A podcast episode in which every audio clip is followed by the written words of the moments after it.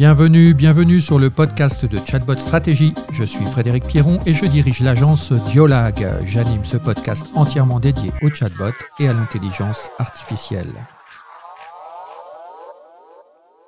Dans les prochains épisodes, vous pourrez écouter des interviews d'experts, des conseils pour bien réussir votre chatbot.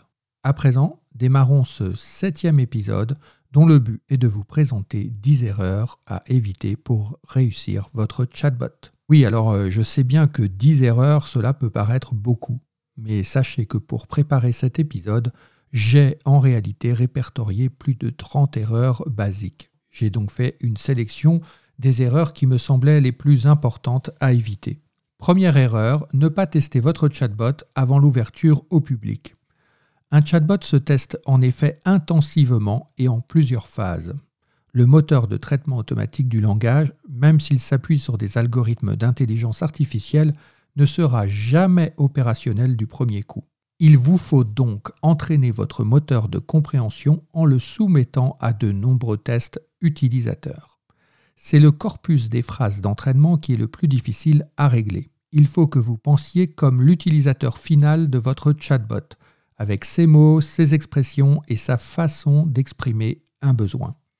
Je vous recommande de travailler l'entraînement de votre chatbot en vous appuyant sur un cercle d'utilisateurs testeurs de plus en plus élargi.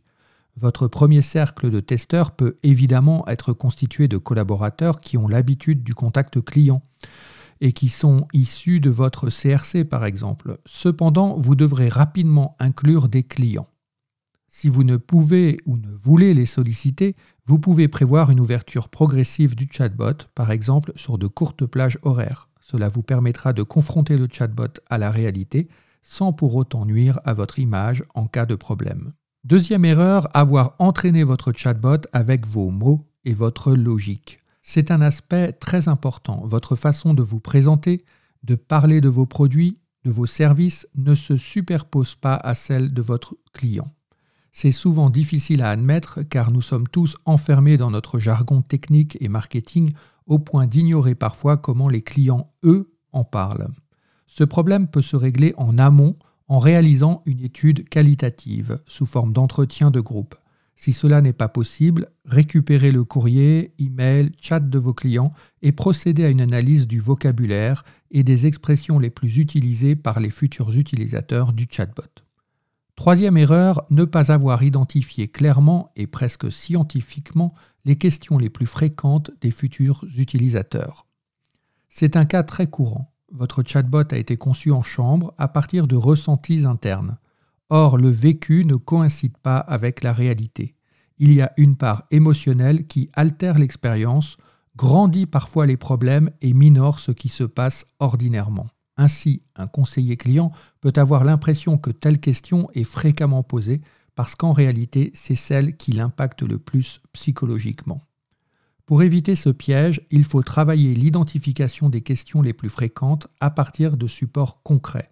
Il y a forcément une base structurée ou non qui rassemble les questions types des clients et qui peut être analysée objectivement. Appuyez-vous notamment sur Excel et élaborez des statistiques. Quatrième erreur, ne pas avoir géré les cas d'échec. Désolé, je n'ai pas compris n'est pas une phrase acceptable pour votre client. S'il accepte de se connecter à votre chatbot, c'est pour avoir une réponse, une vraie. Votre chatbot, s'il est mis en échec, ne doit pas s'avouer vaincu si rapidement. La parade consiste à minima à exprimer l'incompréhension de manière plus positive et surtout à proposer au client une solution qui lui permette de trouver la réponse à sa question. Le chatbot peut être désolé de ne pas avoir de réponse précise, mais il doit aussitôt proposer un transfert vers l'humain par chat, email, téléphone, peu importe, il faut qu'un autre canal prenne le relais et satisfasse le visiteur. Cinquième erreur, ne pas avoir restreint le champ d'expertise de votre chatbot. Ne fantasmez ni sur l'intelligence artificielle ni sur les capacités intrinsèques d'un chatbot, quoi qu'on vous dise. Si par fascination pour la technologie ou par économie, vous assignez à votre chatbot un trop large champ d'expertise, vous courez à l'échec. À ce jour, un chatbot est capable de traiter avec brio une cinquantaine de scénarios de réponse et avec une performance modérée une centaine. Et encore, quand je dis cela, je postule que le thème traité est très circonscrit. Par exemple, un chatbot dédié à la vente de billets n'est pas censé s'occuper des conditions et horaires de transport. Le mieux est d'observer la réalité de tout commerce. Un chatbot saura toujours en faire moins qu'un collaborateur dédié à une tâche. Ne croyez pas fusionner les services au travers de votre chatbot. Sixième erreur, faire des blagues, donner la météo, répondre aux insultes, mais ne pas savoir répondre aux basiques. C'est très facile pour un chatbot de faire des blagues. C'est très facile de donner la météo ou de répondre aux insultes. Cela ne demande même pas un moteur de traitement automatique du langage.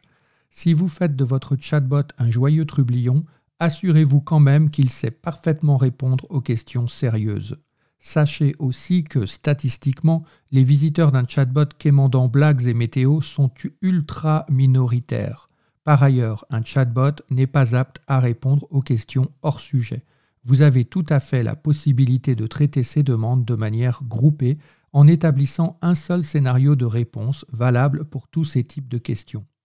Ou bien, il vous faudra aussi prévoir les recettes de cuisine, les résultats sportifs, les chansons. Est-ce vraiment sa vocation?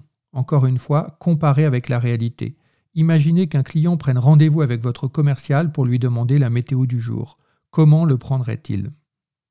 Septième erreur, ne pas intégrer le chatbot dans le SI de l'entreprise. Si votre projet chatbot est simple et équivaut à une FAQ mise sous forme de dialogue, vous pouvez le laisser entièrement déconnecté de votre système d'information. Cependant, rapidement, vous vous apercevrez que vos clients en demandent plus. Par exemple, connaître l'état d'un dossier ou recevoir une attestation. Dans ce cas, le chatbot doit être intégré dans le système d'information de l'entreprise. Cela implique qu'il soit interconnecté avec lui au travers d'une API, c'est-à-dire une interface euh, logicielle, et qu'il puisse récupérer des informations pour répondre de manière personnalisée. Si votre chatbot ne peut faire cela, la déception en termes d'expérience utilisateur est grande. À tout le moins, permettez au chatbot d'orienter le visiteur vers la page exacte de votre site web ou de votre self-care. Ou laissez-le prendre contact en temps réel ou non avec le service concerné. Surtout, ne perdez pas le visiteur, sans quoi votre chatbot sera vite abandonné et considéré comme inutile. Huitième erreur, faire des réponses longues et détaillées. Une fois les questions potentielles des utilisateurs identifiées, il faut écrire les réponses appropriées. C'est un véritable travail rédactionnel qui s'appuie sur la maîtrise de l'écriture conversationnelle. Si j'enlève les grands mots, le contenu d'un chatbot s'écrit sous forme de dialogue. Il faut donc adapter tous les contenus à cette écriture qui s'appuie sur la brièveté, l'interactivité et la simplicité. Ainsi, les réponses longues et détaillées issues d'un référentiel interne doivent être reprises, découpées sous forme de bulles de dialogue. La réponse d'un chatbot ne peut contenir plus d'une trentaine de mots. Le nombre de bulles successives ne peut dépasser 4 bulles sans donner l'impression à l'utilisateur humain qu'il ne s'agit plus d'une conversation mais au mieux d'un monologue et au pire d'un simulacre. Prévoyez donc de relancer l'interlocuteur par une question. Une simple question ouverte qui attend une réponse oui-non suffit. Cela entretient l'interaction. De même, balayez tous les mots complexes, tout le jargon, chassez les évidences propres à la culture de votre entreprise. Le chatbot est là pour expliquer le plus simplement possible. C'est un pédagogue, un guide, un conseiller qui doit être au niveau de son interlocuteur. Neuvième erreur, ne pas prévoir un transfert vers l'humain. Aussi efficace que puisse être votre chatbot, il arrive forcément que votre client souhaite être transféré à un conseiller humain pour résoudre son problème. Cela peut arriver soit parce que le chatbot ne comprend pas la demande de l'utilisateur, soit parce que la demande est complexe et que seul un être humain peut la résoudre. Si vous n'avez pas prévu de transférer vers l'humain, votre chatbot mènera donc la conversation vers une impasse. Et vous vous en doutez, cela est extrêmement frustrant pour votre client et extrêmement pénalisant pour l'image de votre entreprise. Dixième et dernière erreur, ne pas disposer d'un botmaster. Alors, euh, appelez-le comme vous voulez. Botmaster, community manager, responsable conversationnel, gestionnaire du chatbot, mais surtout identifiez bien au sein de votre entreprise un responsable du chatbot. Son rôle est très simple Comme n'importe quel canal de communication, un chatbot doit vivre et être animé. Il faut donc observer son taux de réussite, son taux d'incompréhension, corriger ses mauvaises réponses, optimiser un dialogue, ajouter ou mettre à jour du contenu, suivre les statistiques de fréquentation. Bref, le travail ne manque pas si vous voulez faire de votre chatbot un élément central de votre plateforme de communication. Ce qui clôt notre septième épisode sur les 10 erreurs à ne pas commettre pour réussir son chatbot. Si vous souhaitez réagir ou poser des questions, n'hésitez pas à me contacter via le site de chatbotstratégie.com. Et si vous avez aimé, eh bien abonnez-vous, suggérez-nous de prochains sujets et partagez ce podcast et votre passion pour les chatbots. À bientôt.